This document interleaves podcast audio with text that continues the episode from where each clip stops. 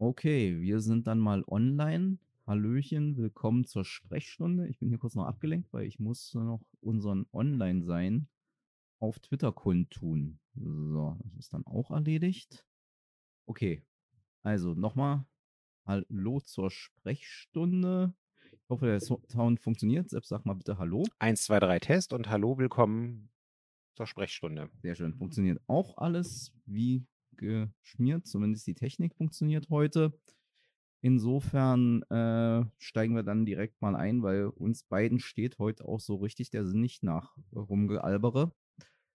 Denn, naja, ihr wisst ja alle warum. In den letzten Tagen ist wieder Krieg.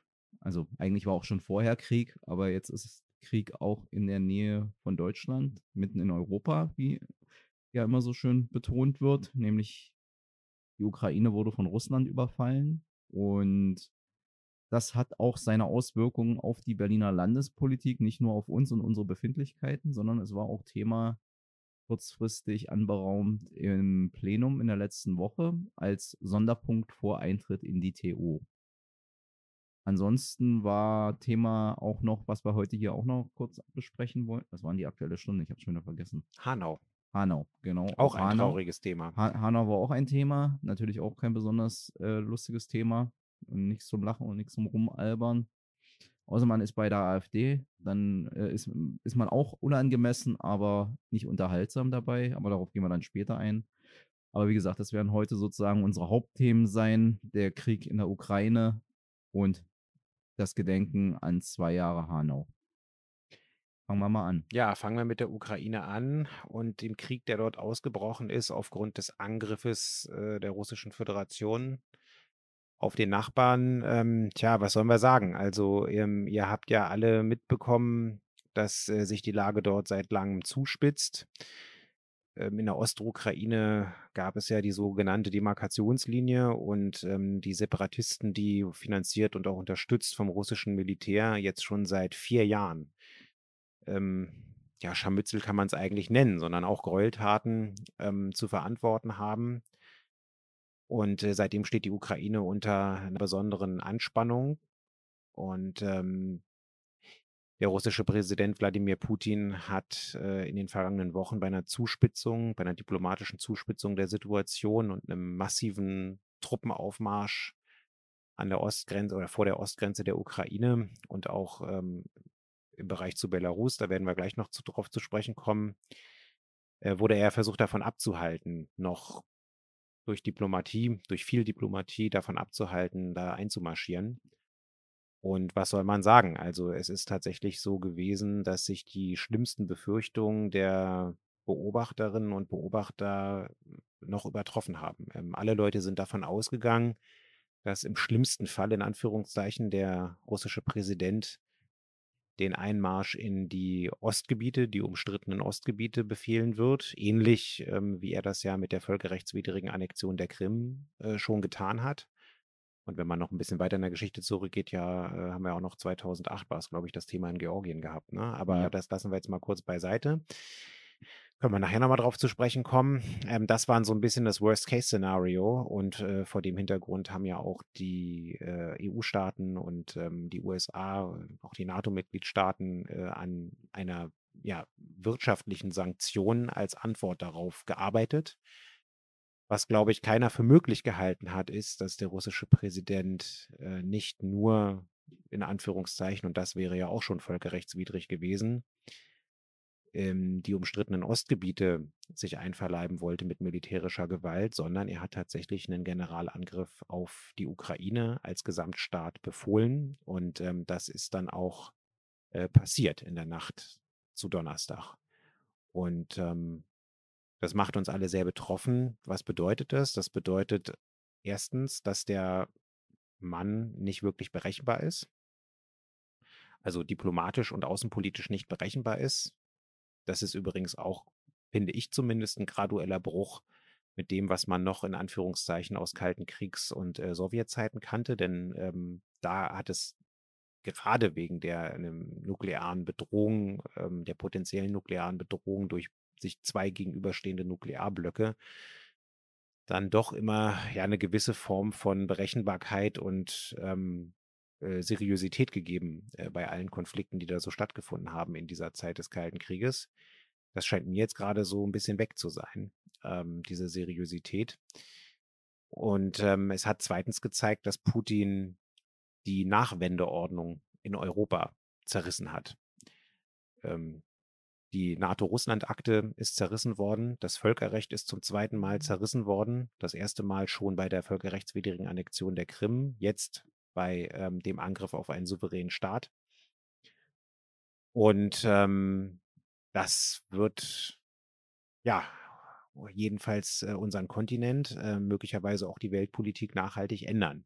Wir können ja gleich nochmal versuchen, so ein paar Unterüberschriften zu bilden, weil da ja tatsächlich einige Themen sind, die wir berücksichtigen müssen ähm, um irgendwie so ein gesamtes Bild zu bekommen.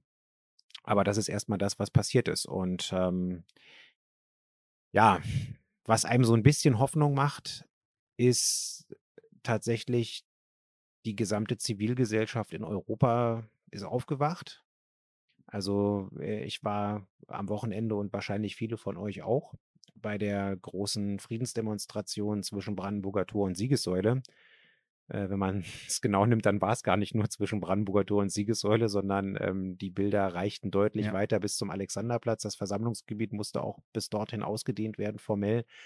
Ich habe Bilder bekommen aus Lichtenberg, dass äh, schon an der Frankfurter Allee, am U-Bahnhof, am Ringcenter ähm, die Leute nicht mehr in die U-Bahn gekommen sind ähm, und äh, sich von da, aber auch von anderen Orten äh, zu Fuß aufgemacht haben, Richtung Alexanderplatz, Richtung unter den Linden, äh, um zur Friedensdemonstration zu gehen für meine Tochter, die ist vier Jahre alt, war es die erste Friedensdemonstration, überhaupt die erste Demonstration, auf der sie war. Und ähm, da waren wirklich ganz, ganz viele Familien. Also schon in der S-Bahn auf dem Weg äh, zum Potsdamer Platz, äh, von wo an man laufen musste, äh, waren ja die Bahnen voll mit jungen Leuten, mit alten Leuten, mit Familien. Ähm, es war wirklich das, das, der ganze bunte Querschnitt unseres schönen Berlins äh, und auch wohl Teilen seines Umlandes. Und das war wirklich ein ähm, eindrucksvolles Zeichen. Und das ist ja nicht nur hier so gewesen. Ähm, die Bilder sind ja auch jetzt reingekommen äh, aus Amsterdam, äh, aus, aus den anderen, aus anderen europäischen Städten, äh, aus Kanada.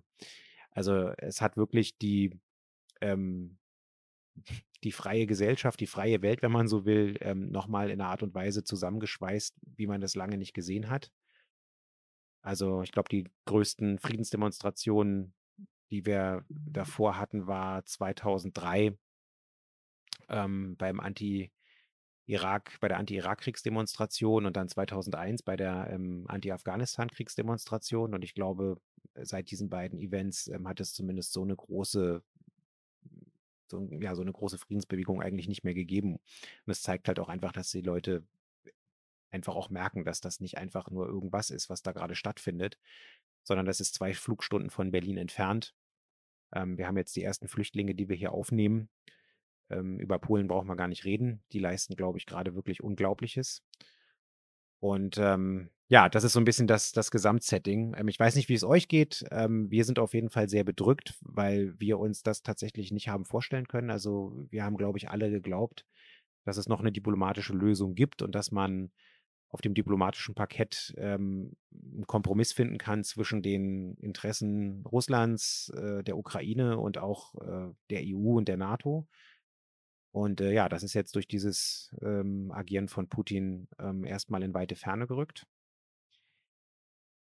ähm, ja, mich macht persönlich sehr betroffen, dass äh, ich mir halt nicht habe vorstellen können, jetzt auf einer ganz persönlichen Ebene, dass ich meiner vierjährigen Tochter nochmal erklären muss, äh, was das Wort Krieg bedeutet, äh, was ein Panzer ist und äh, ihr die Frage beantworten muss, ob wir in Sicherheit leben können. Ähm, ihre Formulierung war immer, Papa, sind wir denn gesichert? Und ähm, das fällt schwer, da Antworten darauf zu finden. Und ähm, wenn ich an meine Großmutter denke, ähm, die den Krieg erlebt hat, zusammen mit meinem Großvater und die mir eindringlich ähm, erzählt hat, was Krieg bedeutet und dass man, ähm, egal welche politischen Ansichten man hat, alles dafür tun muss, äh, dass es jedenfalls keinen Krieg mehr gibt auf diesem Kontinent oder am besten gar nicht mehr auf der Welt, dann ähm, ja, hätte ich, hätte ich mir einfach nicht vorstellen können, dass wir im Jahre 2022 ähm, wo die Möglichkeit, an Wissen heranzukommen, so einfach gewesen ist wie noch nie in der Geschichte der Menschheit, dass wir irgendwie nochmal in, in so eine Situation kommen. Naja, das ist so ein bisschen das. Und die zweite Sache, die äh, mir jetzt auch ein Stück weit Angst macht und wo wir, glaube ich, auch noch alle keine oder wenig Antworten drauf haben, wenn man jetzt ehrlich ist. Mir geht es jedenfalls so, dann ist es ähm, die auch innerdeutsche Diskussion oder Debatte, die jetzt losgebrochen wurde bei der Sondersitzung des Deutschen Bundestages. Ähm, Olaf Scholz spricht von einer Zeitenwende für Deutschland. Ähm, er hat gleichzeitig angekündigt, ein 100 Milliarden Euro Sondervermögen, das im Grundgesetz auch noch verankert werden soll, auf den Weg zu bringen, um die Bundeswehr, das Framing ist jetzt auszurüsten. Ähm, man könnte auch sagen, aufzurüsten. Und ähm, jetzt auch schon bestimmte klimaschutzpolitische Ziele in Frage gestellt werden. Ähm, ich habe das noch nicht verifizieren können, aber äh, das ZDF hat heute ein Zitat von Außenministerin Baerbock äh, gepostet, äh, wo sie gesagt hat, die längeren Kohlekraftwerklaufzeiten sind der Preis dafür, ähm, dass wir jetzt die Sicherheit der Europäischen Union und der Ostflanke der NATO gewährleisten müssen. Also ähm, es scheint mir jetzt einiges ins Rutschen zu geraten. Ähm, und das macht mir auch Sorgen. Da können wir gleich nochmal ein bisschen in die Details gehen. Aber ich denke, wir werden jetzt auf jeden Fall in den nächsten Jahren und äh, vielleicht zehn Jahren oder 15 Jahren tatsächlich nochmal eine grundsätzlich andere Ausrichtung unserer Politik haben. Nicht nur in Deutschland, sondern auch ähm, in der Europäischen Union, innerhalb der G7-Staaten und ähm, innerhalb der NATO. Und ähm, das sind, glaube ich, keine Fragen, die man jetzt ganz einfach sortieren kann und wo man irgendwie gleich sofort, ähm, sag ich mal, alle, äh, alle Antworten drauf hat. Und ähm, Leute, die jetzt irgendwie sofort in den sozialen Netzwerken oder sonst wo mit glasklaren äh, und eindeutigen äh, Botschaften sich positionieren, also jenseits der Botschaft, dass die Waffen niederzulegen sind und jetzt der Frieden einzutreten hat, ähm, erscheint mir immer so ein bisschen suspekt. Und zwar aus allen Richtungen. Das meine ich nicht nur in Bezug auf meine eigene Partei, das meine ich auch in Bezug auf ähm, anderes, was ich da lese. Naja, ich sag mal so, auch diese Forderung, äh, die Waffen nieder, ist ja an der Stelle auch, oder der Ruf nach dann UNO, das ist alles sozusagen, da merkt man, bei, dass bei einigen anscheinend sozusagen die einstudierten Sentenzen raus müssen, egal ob sie der Situation angemessen sind oder nicht. Weil, was heißt denn die Waffen nieder? Also, sollen die Ukrainer die Waffen niederlegen?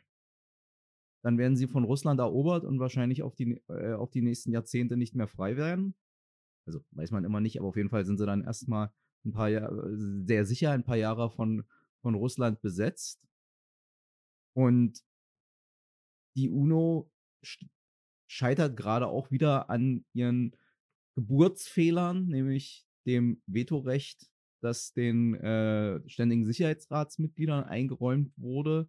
Was heißt das an der Stelle? Der Aggressor gegen jede Verurteilung oder jede konkrete Maßnahme immer sein Veto einlegen kann, weil zumindest nach meiner Kenntnis ist der UN-Sicherheitsrat das einzige Gremium, das tatsächlich äh, äh, Missionen beauftragen kann. Und da wird Russland immer sagen, nein. Mal abgesehen davon, dass äh, äh, sich die Frage stellen würde, wie sollte denn, gehen wir mal davon aus, Russland würde nicht sein Veto einlegen. Wie, so, wie soll denn die UNO oder irgendwelche UNO-Friedenstruppen gegen Russland einen Frieden militärisch erzwingen? Das kann und will ich mir auch nicht vorstellen. Insofern, wie du gesagt hast, ähm, müssen wir als Linke sagen, wir haben hier die Situation falsch eingeschätzt. Wir sind hier sozusagen von anderen Überlegungen auf russischer Seite ausgegangen, oder man, soll, man sollte vielleicht nicht mal auf russischer Seite sagen, sondern bei Wladimir Putin, weil ich glaube, am Ende läuft es wirklich darauf hinaus, was bei dem im Kopf vorgeht und ja. was der sich denkt und erhofft, was genau. jetzt nicht unbedingt zu meiner Beruhigung beiträgt. Und wir gingen halt davon aus, da geht es um legitime Sicherheitsinteressen, dass die sich sozusagen vor dem Hintergrund der eigenen Geschichte tatsächlich bedroht fühlen, wenn ihnen die NATO zu nah an die Grenzen rückt. Da, brauche ich, da brauchen wir jetzt nicht die Diskussion führen, sozusagen, ob das Quatsch ist oder nicht. Eine Bedrohungswahrnehmung muss nicht unbedingt äh, sozusagen von den objektiven Fakten gedeckt sein. Das ist immer ganz viel Geschichte, also gerade im, im Falle Russlands viel Geschichte und so, aber offensichtlich sind die Überlegungen, wenn, über, wenn, wenn sie überhaupt einer Rationalität folgen und soweit man das aus dem, was jetzt sozusagen veröffentlicht worden ist zur Begründung des Krieges und äh, am Wochenende gab es ein, äh, ein, ein, ein, Pamphlet unter der Überschrift Die Lösung der ukrainischen Frage von, äh, aus, auf russischer Seite über russische Staatsmedien, dann geht es offensichtlich, dann ist die Logik dahinter eher eine nationalistisch-imperialistische als eine, wir müssen unsere Grenzen hm. sichern. Genau, lass uns mal kurz da tatsächlich einhaken äh, und dann äh, sezieren wir das mal so ein bisschen. Also interessant ist es tatsächlich, ähm, sich genau anzugucken und zu lesen, was der russische Präsident äh, einerseits gesagt hat und dann in der Konsequenz auch getan hat. Ähm, ihr habt vielleicht auszugsweise, in den Medien wurde ja auch darüber berichtet, ähm, euch die ähm, Rede von äh, Wladimir Putin ähm, durchgelesen ähm, oder angehört, ähm, als er den ähm, Einmarsch befohlen hat. Er hat ja vorher noch zu einem Trick gegriffen. Ähm, also ganz ehrlich, das ist auch so aus meiner Wahrnehmung heraus so ein Ding wie aus dem, aus dem, aus dem Handbuch für Diktatoren. Äh, wie bemäntel ich einen, einen Angriffskrieg äh, sogar noch sozusagen in, mit dem Versuch, es völkerrechtlich aussehen zu lassen. Ja? Also was hat er gemacht? Er hat ähm, äh, Luhansk und Donetsk als Volksrepubliken anerkennen lassen. Also er hat sie selber anerkannt und das dann noch durch sein, ähm, durch sein Parlament bestätigen lassen. Hat dann ähm, geantwortet auf einen ähm, militärischen Hilferuf und Beistandsruf dieser beiden Volksrepubliken und hat dann er in der Begründung äh, mit der UN-Charta gesagt, äh, ich muss jetzt einschreiten, weil äh, souveräne Staaten haben mich um militärische Hilfe gebeten. Und ähm, er nennt das Ganze äh, eine militärische Sonderoperation und er nennt die Truppen Friedenstruppen. Also das ist wirklich wie aus dem Handbuch für Diktatoren, ähm, wie versuche ich ein, ein Framing, eine Bemäntelung zu schaffen, um meinen ähm, dreisten Überfall, meinen völkerrechtswidrigen Überfall eines anderen Landes auch noch ähm, als Hilfs- und Friedensmission zu bemänteln. Das war schon mal das eine. Und ähm, nochmal auf die Sicherheitsinteressen äh, Russlands zu sprechen zu kommen. Also ja, äh, ich glaube auch, die Linke hat in den letzten Jahren tatsächlich bei der Einschätzung einen Fehler gemacht. Ähm, wir waren ja im politischen Spektrum tatsächlich immer diejenigen, die in einer besonderen Art und Weise auch nochmal darauf hingewiesen haben, dass äh, im Vorfeld der politischen Verständigung und der politischen Erlaubnis zur Wiedervereinigung der Bundesrepublik ähm, die gemachten Zusagen von Außenminister Baker der USA und anderen ähm, an äh, die Sowjetunion und dann eben in der Folge Russland äh, keine NATO-Ausdehnung äh, an die unmittelbaren Grenzen zu machen. Ähm, so, jetzt kann man sich darüber streiten, ob das, ob diese Zusagen tatsächlich, sag ich mal, äh, in Anführungszeichen völkerrechtlich ähm, sozusagen rechtlich abgedeckt waren ähm, oder nicht, oder ob Gorbatschow äh, darauf vertraut hat und den Scheck genommen hat, den er damals dringend brauchte. Ähm, ich glaube, das ändert nicht viel. Hassan hat gesagt, das ist einfach auch, ja, historisch und auch gefühlstechnisch in Anführungszeichen zu, zu betrachten. Ähm, Fakt ist aber auch, das hat mir auch zu denken gegeben, äh, worauf der ehemalige ähm, Botschafter der Bundesrepublik Deutschland in Russland äh, von 2014 bis 2019, den Namen habe ich gerade vergessen, er war gerade im Fernsehen. Er hat gesagt, naja, äh, Deutschland hat trotzdem äh, immer versucht, eine Brücke zu bauen. Ähm, äh, zwischen dem in Anführungszeichen Westen und Russland. Ähm, Deutschland hat sich maßgeblich dafür eingesetzt, dass es die NATO-Russland-Akte gibt. Deutschland hat sich maßgeblich dafür eingesetzt, dass die G7 zur G8 erweitert wurde, was ja zeitweise auch funktioniert hat. Ähm, Deutschland hat ähm, immer darauf Wert gelegt, äh, auch diplomatisch äh, Sicherheitsarchitekturfragen mit Russland äh, zusammenzuklären. Und das alles ähm, hat jetzt gerade in den letzten Tagen nicht dazu geführt, dass äh, Putin noch abgebracht werden konnte, ähm, diesen Angriffskrieg zu führen. So. Und ähm, insofern, äh, ja, hat Hassan, glaube ich, völlig recht. Ähm, und das sieht man ja, glaube ich, auch jetzt an den Bildern, die wir aus Moskau bekommen und aus St. Petersburg und anderen Städten. Ähm, es scheint einen deutlichen, also es ist ein deutlicher Unterschied zu machen zwischen Putin auf der einen Seite und in Anführungszeichen dem russischen Volk auf der anderen Seite. Es gibt trotz äh, barbarischer Konsequenzen, die den Menschen da potenziell drohen, ganz viele Leute in Russland, die auf die Straße gehen und demonstrieren und die sagen, die Ukrainer sind unser äh, Bruder- und Schwesternvolk ähm, und wir wollen diesen Krieg nicht. Und ähm, ja, vielleicht sind sie auch die einzigen, die diesen Menschen letzten Endes irgendwie stoppen können, denn ähm, äh, offensichtlich kann es nur die eigene Bevölkerung und möglicherweise noch das eigene Militär. Ähm, von der diplomatischen Ebene her war er davon nicht abzubringen. Also das mal so ein bisschen zu der, zu der, zu der ersten Einordnung. Also ähm, ich glaube, wir müssen einfach äh, Russland äh, und seinen Präsident, also seinen Präsidenten vor allen Dingen äh, tatsächlich neu bewerten. Ja, zu den Sanktionen.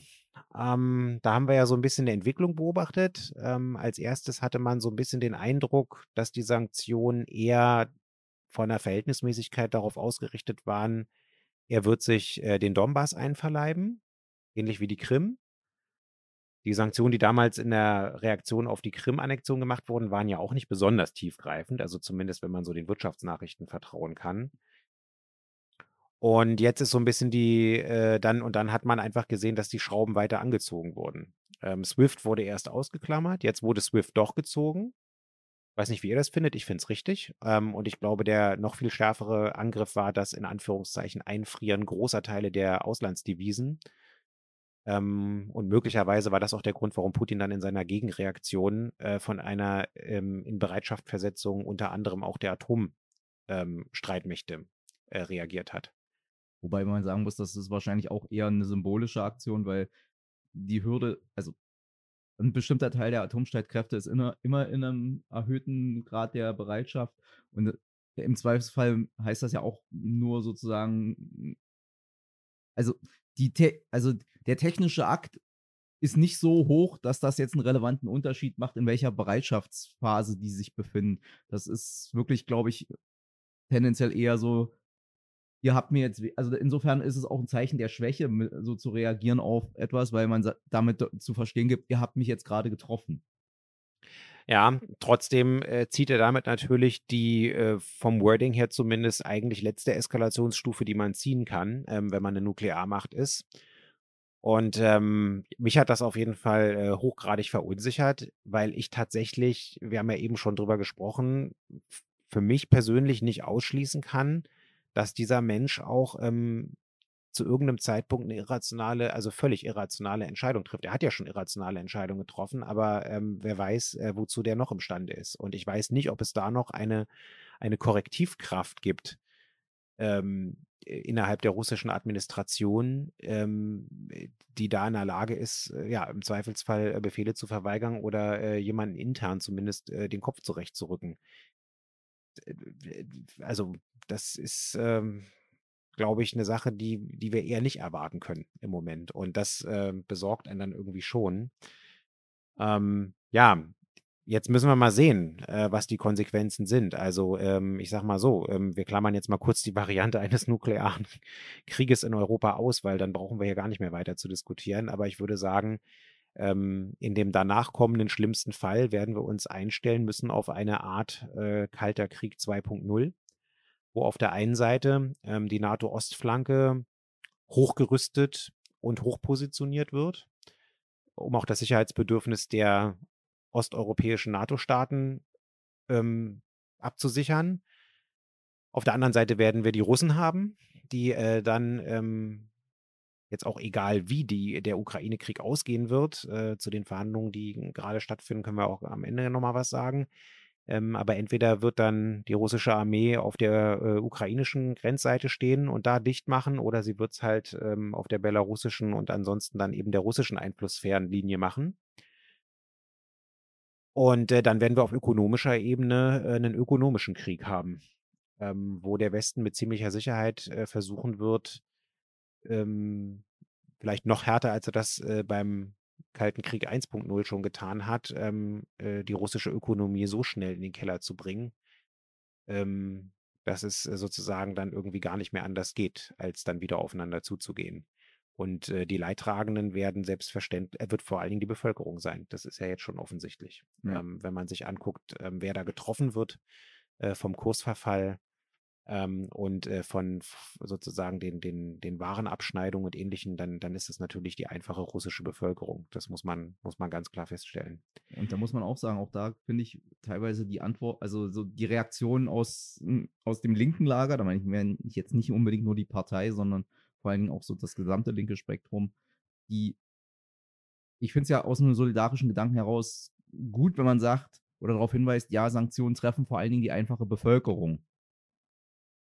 Das Problem ist bloß, ich kann mir guterdings keine so fein ziselierte Sanktion vorstellen, die eine effektive Wirkung, also die, die so gezielt nur Putin und die sozusagen seinen Machtklüngel treffen würde in einem relevanten Maße, dass es sie dazu bewegen würde, den Krieg zu beenden. Also das kann ich mir vor dem Hintergrund der Ereignisse der letzten Tage und Wochen nicht vorstellen, wie das aussehen soll. Also um jetzt mal äh, das Beispiel zu nehmen, was in, in, bei den Wirtschaftssanktionen, da hat jetzt Italien durchgesetzt, dass Gucci nicht in, von den Sanktionen betroffen ist.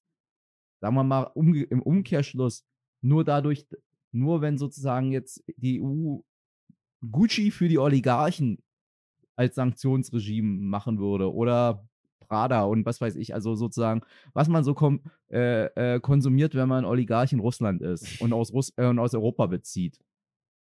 Ich glaube nicht, dass das relevant für die für Putin wäre, dann zu sagen, na, wenn, wenn jetzt meine Kumpel in der Oligarchenriege es so schwer haben, an ihre Prada-Schuhe zu kommen, da stoppe ich jetzt den Krieg. Das halte ich für keine relevant, also ja. keine, für keine plausible Überlegung. Und insofern muss man wahrscheinlich davon ausgehen, dass wie immer in Kriegen, auch wenn eine Seite vielleicht auch die besten Absichten hätte, am Ende leiden immer die einfachen Menschen am meisten. Das ist sozusagen Teil des, der, der, des perversen Systems Krieg. Genau. die, die ihn zu verantworten haben, im Zweifelsfall am wenigsten drunter leiden. Genau so ist es. Und ähm, das macht ja die Geißel des Krieges auch nochmal deutlich. Ähm, auf jeden Fall, ähm, ja, wird das jetzt äh, die bevorzugte Waffe sein, die Waffe der Ökonomie. Und ähm, offensichtlich hat sie jetzt schon ähm, empfindlich getroffen, wird in den nächsten Wochen und Monaten, gegebenenfalls Jahren auch weiter empfindlich treffen. Und äh, vielleicht kommt es ja heute bei den Verhandlungen, äh, man kann es nur hoffen, äh, zu einem wirklich tragfähigen Ergebnis. Aber tragfähig kann natürlich auch nur sein, dass die ähm, Souveränität und Integrität der Ukraine hergestellt bleibt.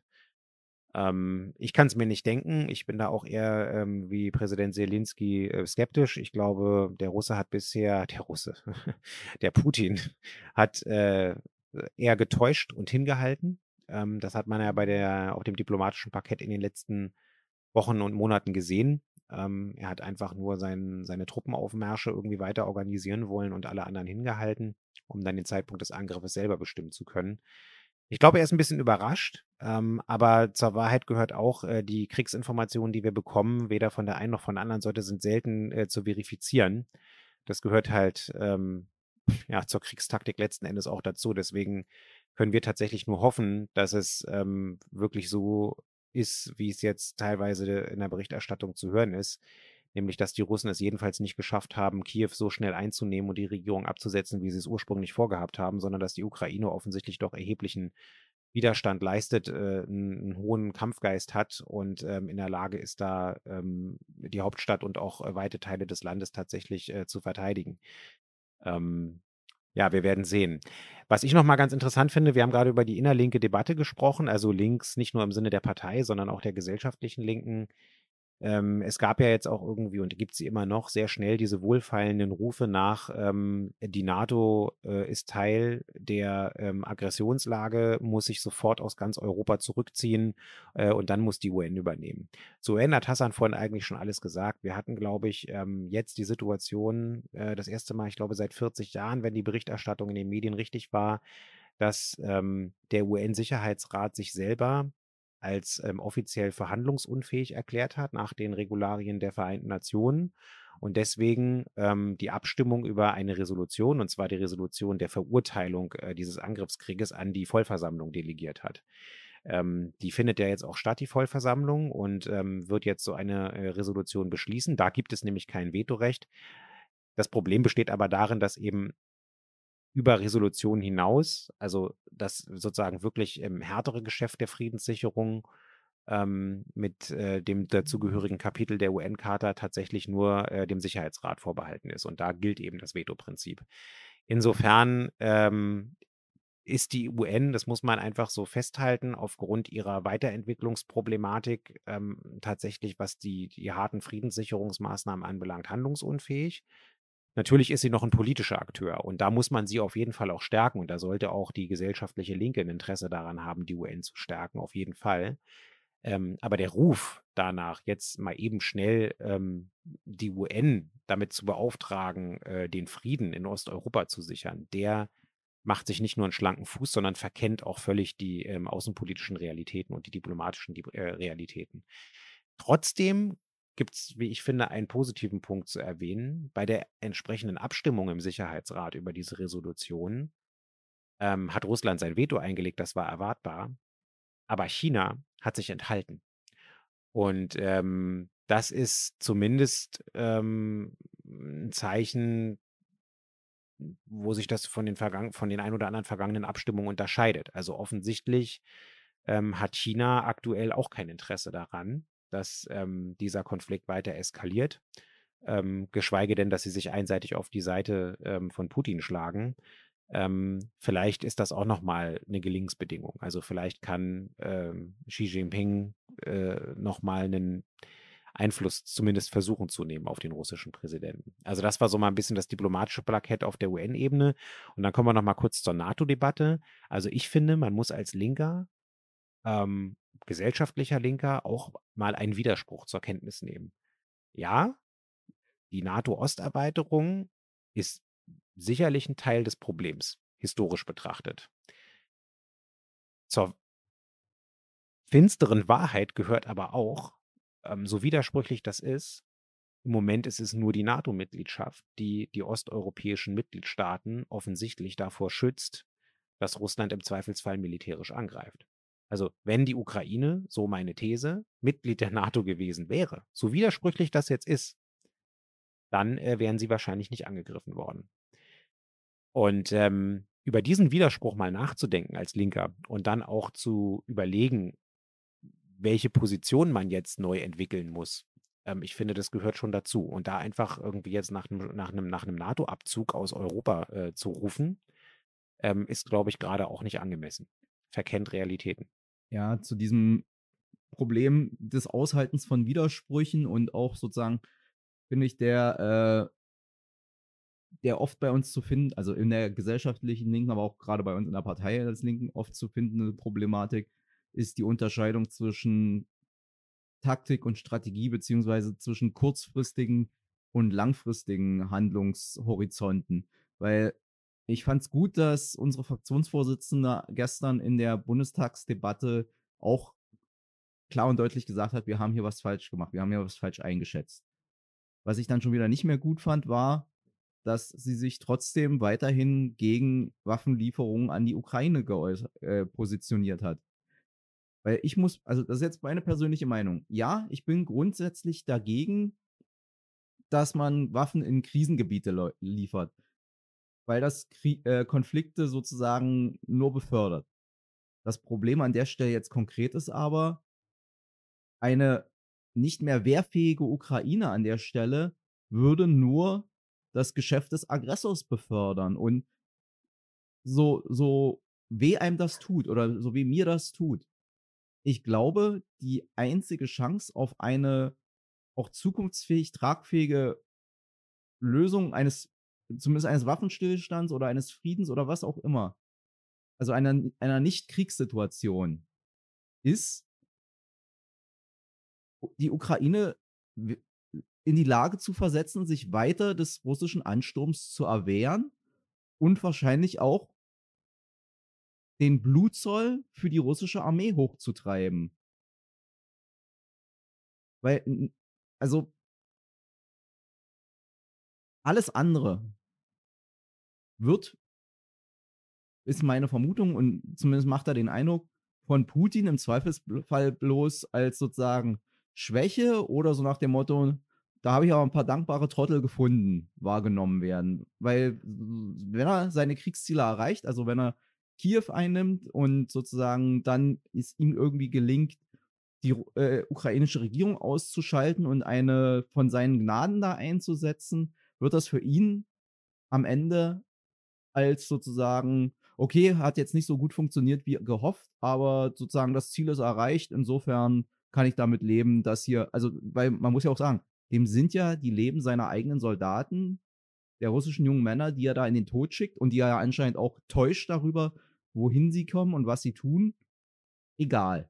Also er belügt ja nicht nur sozusagen seine, seine gegenüber in den anderen Regierungen, sondern anscheinend belügt er ja auch die Soldaten, die er da zum Töten und vor allen Dingen auch zum Sterben schickt. Ja. Und deswegen, das ist sozusagen eine Situation, in der man als Linker jetzt, glaube ich, auf einer emotionalen Ebene nicht glücklich werden kann und keine zufriedenstellende Lösung wird finden können, sondern da wird man wirklich die Widersprüche zwischen dem jetzt kurzfristig, dem jetzt akut Notwendigen und dem, was man eigentlich an Ansprüche und Erwartungen an wie Politik läuft, hat, aushalten müssen. Ja.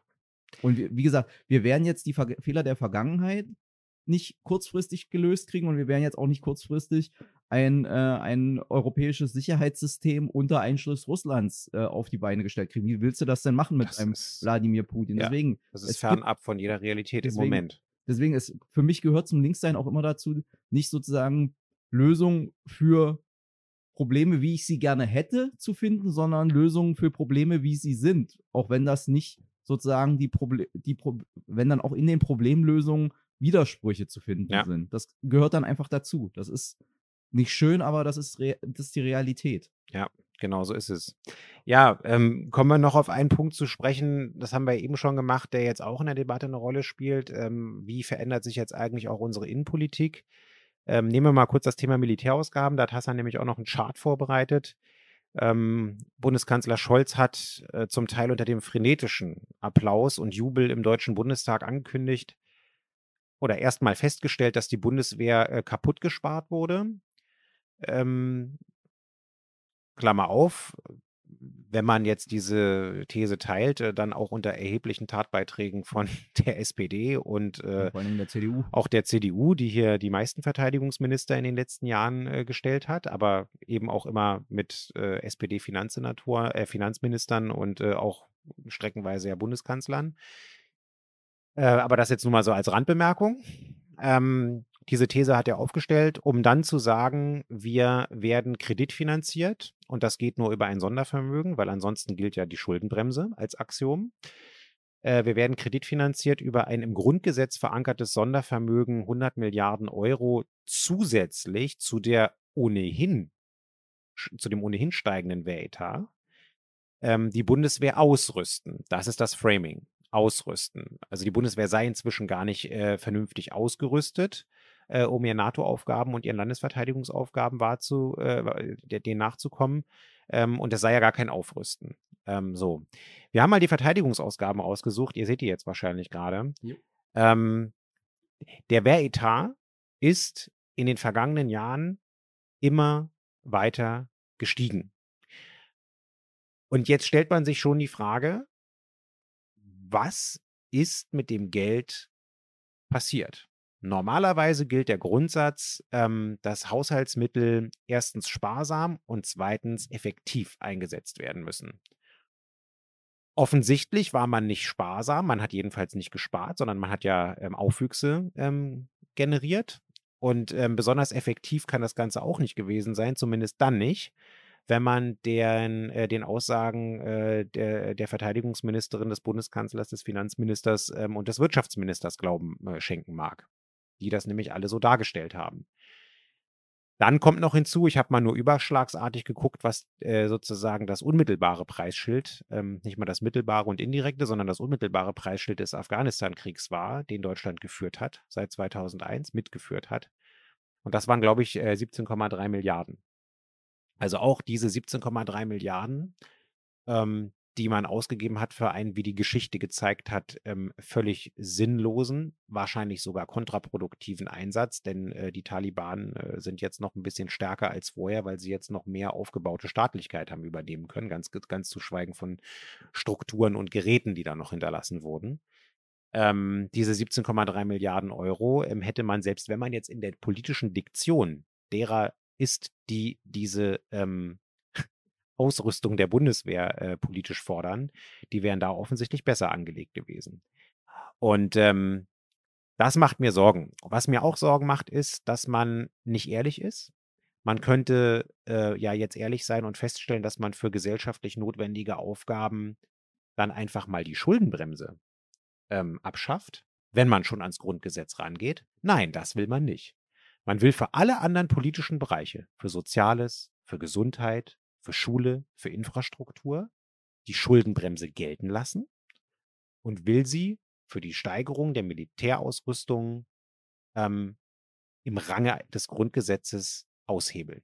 Ja, ist ja Das, das, ja, Leute, das ist, das muss man, da muss man sich mal die Karten legen. Genau darum geht es. Es geht um eine Privilegierung der Ausgaben für das Militär und um eine Beibehaltung der Schuldenbremse und damit im Zweifelsfall äh, sozusagen eben äh, das, das Herumziehen einer immer zu kurzen Decke äh, äh, bei den verschiedenen Bereichen. Und heute kam ja auch die Meldung irgendwie, oh ja, die Krankenversicherung, äh, äh, Krankenversicherungszusatzbeiträge müssen maximal um 1,1 Prozent steigen, weil, weil die Knete nicht mehr reicht. Ja, was heißt denn die Knete nicht mehr reicht? Grundsätzlich wäre die Knete da. Die Frage ist nur, a, wo verteilt man es hin? Und b, welche fiskalpolitischen Rahmenbedingungen schafft man? Ähm, und äh, die Rahmenbedingung im Moment ist die Schuldenbremse, die mal wieder sakrosant gestellt wird, aber nur nicht fürs Militär. Das ist schon eine Botschaft, die ich, ähm, die ich scheiße finde. Und ähm, äh, wo wir zumindest als kleine Partei ähm, äh, konsequent gegen aufstehen werden und sagen werden, ähm, das ist eine völlig falsche, systematische und auch eine völlig falsche finanzpolitische ähm, Prioritätensetzung. Und ähm, letzter Punkt dazu von mir. Ich bin mir auch gar nicht sicher. Ähm, Historiker mögen da äh, äh, mich korrigieren, wenn sie es besser wissen, ähm, dass es das Militär gewesen ist, das den Kalten Krieg 1.0 entschieden hat. Am Ende des Tages, das ist jedenfalls meine laienhafte Einschätzung aus den Geschichtsbüchern, war es doch vor allen Dingen ähm, die Wirtschaft und die Ökonomie, die den Kalten Krieg entschieden hat und ähm, damals ja auch noch unter eingeschränkteren informationstechnischen Bedingungen ähm, das, was sozusagen an Demokratie, an Meinungsfreiheit ähm, durch den eisernen Vorhang gedrungen ist, als in Anführungszeichen Positivbeispiel. Und ähm, ich denke, wir sollten vor allen Dingen diesen Weg gehen. Jetzt kommen wir nochmal zu einem Widerspruch. Zu dem Widerspruch gehört, dass ich persönlich natürlich auch der Auffassung bin, dass die NATO-Ostflanke gestärkt werden muss. Ähm, ich glaube, das geht gar nicht anders. Und natürlich wird das auch Geld kosten und Material kosten. Aber die spannende Frage ist trotzdem, wo setzen wir Prioritäten? Und ähm, ein Punkt, und das ist eben das, was ich jetzt nur noch nicht genau verifizieren konnte, weil Annalena, Baerbock das jetzt, äh, also wird ihr zugesagt, dass äh, da, beim ZDF, dass sie das gesagt hat, müssen wir gleich nochmal nachgucken. Ähm, wenn es wirklich stimmt, dass die ehemalige grüne Spitzenkandidatin und Parteivorsitzende und jetzige Bundesaußenministerin.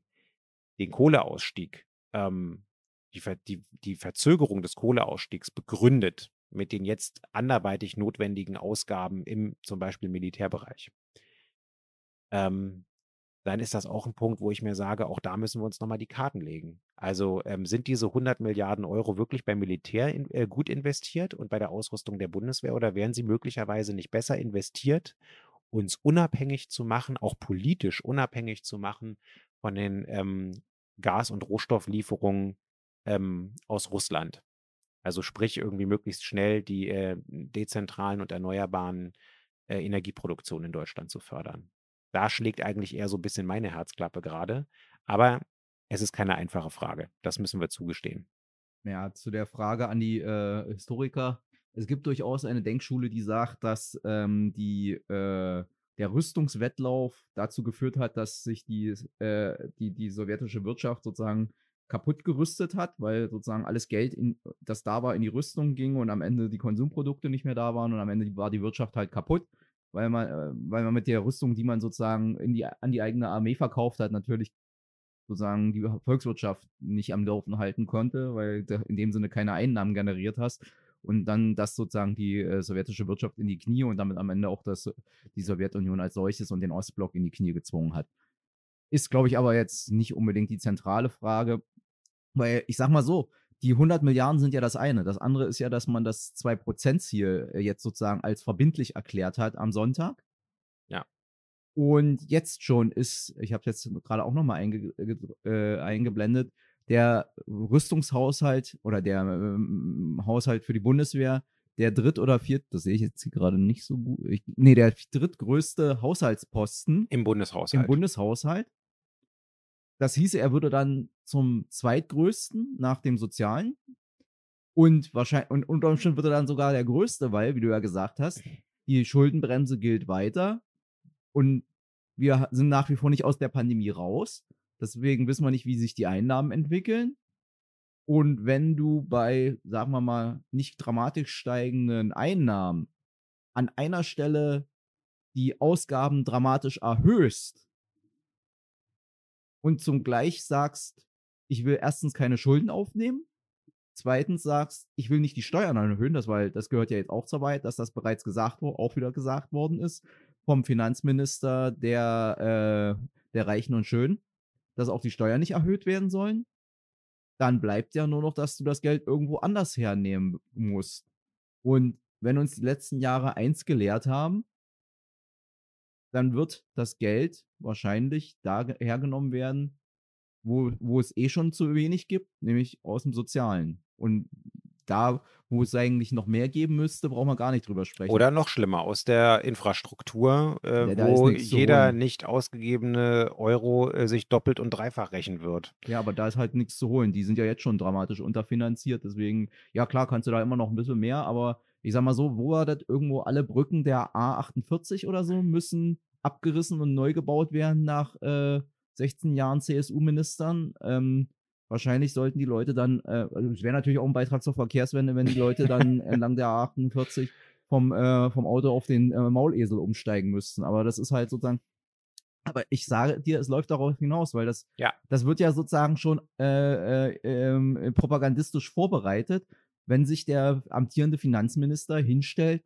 und die Lüge verbreitet, man hätte sich auf, auf Kosten der nationalen Sicherheit die soziale Sicherheit gegönnt. Ja, das, das da ist natürlich der Umkehrschluss liegt da nah. Na, dann müssen wir jetzt aber mal ganz schnell die soziale Sicherheit runterfür, äh, runterfahren, um uns die notwendige nationale Sicherheit leisten zu können. Ja. Und das ist sozusagen eine Diskussion, die werden wir dann demnächst für, führen müssen. Und ich werde es dir, ich sag's dir, weil ich konnte es jetzt teilweise schon auf Twitter beobachten. Das wird dann wieder wie zu Kaisers Zeiten, dass wir uns vorwerfen lassen müssen, wir seien die vaterlandslosen Gesellen, weil wir sozusagen äh, uns der, dem, dem, dem besinnungslosen Rüstungswettlauf entgegenstellen. Ja. Das wird, das wird die Diskussion sein. Willst du sicher oder äh, äh, also dafür, dass wir es sicher haben müssen, müssen halt ein paar hungern und frieren. Das wird die Diskussion sein. Und wer dagegen ist, ist Vaterlandsverräter. Ja. Also es wird, das, ich, ich habe da auch innenpolitisch beziehungsweise gesellschaftspolitisch Angst, was für Diskussionen wir da erleben werden. Ja. Das wird ganz ganz gruselig werden. Ja. Ja, in dem Sinne. Also es war heute keine volle Stunde. Ähm, ich habe jetzt. Mal, wir sind ja noch nicht fertig. Wir wollten noch ja, das stimmt. Aber ich habe ja die Obligation, dass ich in äh, 15 Minuten noch drüben sein muss bei den Genossinnen und Genossen des Ortsverbandes, die mit uns nämlich auch über den Ukraine-Konflikt reden wollen. Ja gut, also dann lass uns zumindest kurz Hanau. ja. Es gab auch eine Debatte zu Hanau. Es haben alle zumindest einigermaßen gute Worte gefunden. Bei der CDU und der FDP muss ich immer sagen, also wenn die sich hinstellen und sagen, wir dürfen nicht diskriminieren und keinen Rassismus betreiben und sich dann umdrehen und äh, irgendwelche innere Sicherheitsdebatten führen, dann muss ich schon sagen, also die kognitive Dissonanz, die manche Menschen so im politischen Alltagsgeschäft aushalten, Respekt. Wirklich Respekt. Also ich käme damit nicht zurecht. Aber egal. Also, wie gesagt, und über die AfD müssen wir nicht sprechen. Nein, über die reden wir auch nicht. Aber man muss halt trotzdem sagen, die haben sich echt hingestellt und in der Debatte zwei Jahre Hanau was von äh, Ausufern, nee. Opfern erster und zweiter Klasse. Na, auch das, aber genau, erstmal haben sie alles relativiert, weil es ja. sind auch noch ganz viele andere Menschen durch, bei ganz vielen anderen Attentaten umgekommen. Ja. Aber dass sie dann vom ausufernden oder wild, wild gewordenen Antirassismus gesprochen haben, da muss man dann sagen, da, war, da, da wusste man zumindest, die sprechen im Zweifelsfall für den Attentäter, für den Mörder und nicht für die Opfer. Ja eine tolle Rede gehalten hat äh, Lena Kreck, unsere Senatorin für Justiz, Vielfalt und Antidiskriminierung. Ähm, was ich schön fand, war, sie hatte im Prinzip eine zweigeteilte Rede. Sie hat am Anfang gesagt, was wir tun und noch weiter tun werden, um den Kampf ähm, gegen Rassismus in Berlin zu verbessern. Das äh, ist zum einen ähm, das Demokratiestärkungsgesetz, was wir ähm, in der Pipeline haben. Mit dem wollen wir vor allen Dingen die Berliner Zivilgesellschaft stärken, denn wir alle wissen, da wo du eine möglichst starke Zivilgesellschaft, eine möglichst vielfältige Zivilgesellschaft hat, hast, ähm, die Demokratie stärkt und auch Demokratieprojekte stärkt, ähm, ist es auch sozusagen gut, um Rassismus und ja, halt äh, Antidemokraten zu bekämpfen. Ähm, dann hat sie wiederum darauf hingewiesen, dass wir einen Gesetzentwurf erarbeiten, der ähm, den Opferschutz verbessert, also ein Opferschutzgesetz für Berlin. Das ähm, baut unter anderem auf die Erfahrung auf, die wir im Zusammenhang mit dem Terroranschlag auf dem Breitscheidplatz gesammelt haben, ähm, wo die Opfer zum Teil bis heute immer noch nicht adäquat vom Staat ähm, betreut und äh, auch entschädigt werden. Das ist also noch in der Pipeline. Und dann hat sie, und das fand ich sehr schön, eine sehr nachdenkliche, also auch im Ton nachdenkliche Rede gehalten ähm, zu den Ursachen von Rassismus in unserer Gesellschaft, indem sie gesagt hat, ähm, es wird äh, oder wurde, auch wenn man in die Zeitung blickt, ähm, im Umfeld von dem schrecklichen Attentat in Hanau von ähm, ähm, äh, ja, von einer Zäsur gesprochen. Und dann hat sie gesagt, naja, was bedeutet der Begriff Zäsur eigentlich? Es ist sozusagen eine, eine eindeutige Trennlinie ähm, vor und danach äh, sich ein Zustand sehr deutlich voneinander unterscheidet. Und dann hat sie gesagt, war Hanau wirklich eine Zäsur in äh, der äh, deutschen Geschichte in Bezug auf Rassismus und rassist rassistische Anschläge? Nein, das war es natürlich nicht. Wir hatten den NSU, wir haben den NSU 2.0, wir hatten jüngst den Mord an ähm, Herrn Lübcke, den CDU-Politiker, wir hatten ähm, natürlich die schrecklichen äh, Geschehnisse bei der Synagoge in Halle. Aber ähm, wir hatten auch Rostock-Lichtenhagen, wir hatten Hoyerswerda. Ähm, und das zieht sich wirklich eher wie eine rote Linie durch die deutsche Geschichte, dass mit rassistischem Hintergrund Und ähm, antisemitischem. äh, und antisemitischem Hintergrund und auch frauenfeindlichen Hintergrund ähm, schwerste Straftaten und Terrorakte begangen werden. Und äh, insofern kann man ähm, leider nicht von einer Zäsur sprechen, sondern ähm, leider von einem systemischen Problem, was wir haben in Bezug auf gruppenbezogene Menschenfeindlichkeit in unserem Land. Und daran müssen wir eben substanziell arbeiten. Ja, das war wirklich eine sehr, ähm, bis auf die Abstriche, die Hassan genannt hat, ähm, eine wirklich sehr äh, würdige ähm, Debatte und ähm, vor allen Dingen auch eine Debatte, die auch nochmal angekündigt hat, äh, was äh, wir jetzt als Koalition noch vorhaben. Gut, dann sind wir soweit durch und gehen jetzt rüber zu den Genossinnen und Genossen, um auch mit denen nochmal über den Krieg in der Ukraine zu sprechen. Und hoffentlich wird das eine solidarische und konstruktive Diskussion. Wobei, woran bemisst sich das? Die Handlungsmöglichkeiten unsererseits sind überschaubar. Eben. Aber trotzdem, manchmal hilft es ja auch schon, und sei es nur dem eigenen Befinden, um, wenn man bestimmte Ängste und Sorgen mit den Genossinnen und Genossen ausdiskutieren kann. Gut, damit verabschieden wir uns für heute. Wie gesagt, äh, wie immer gilt, wenn ihr Fragen habt, wenn ihr Hinweise habt, wenn ihr Bemerkungen habt, lasst sie uns hier als Kommentar zukommen. Am Freitag geht es wieder bei YouTube online, wer sich es nochmal da angucken möchte und wie immer als Podcast. Und da gilt dann auch, wer es sich hinterher anhört und irgendwie Hinweise, Fragen, Bemerkungen hat, lasst sie uns zukommen. Wir bemühen uns dann darauf, angemessen zu reagieren. Bis bald. Tschüss. Und Peace. hoffen wir, dass der Frieden bald wieder einkehrt in der Welt oder überhaupt mal einkehrt in der Welt. Tschüss.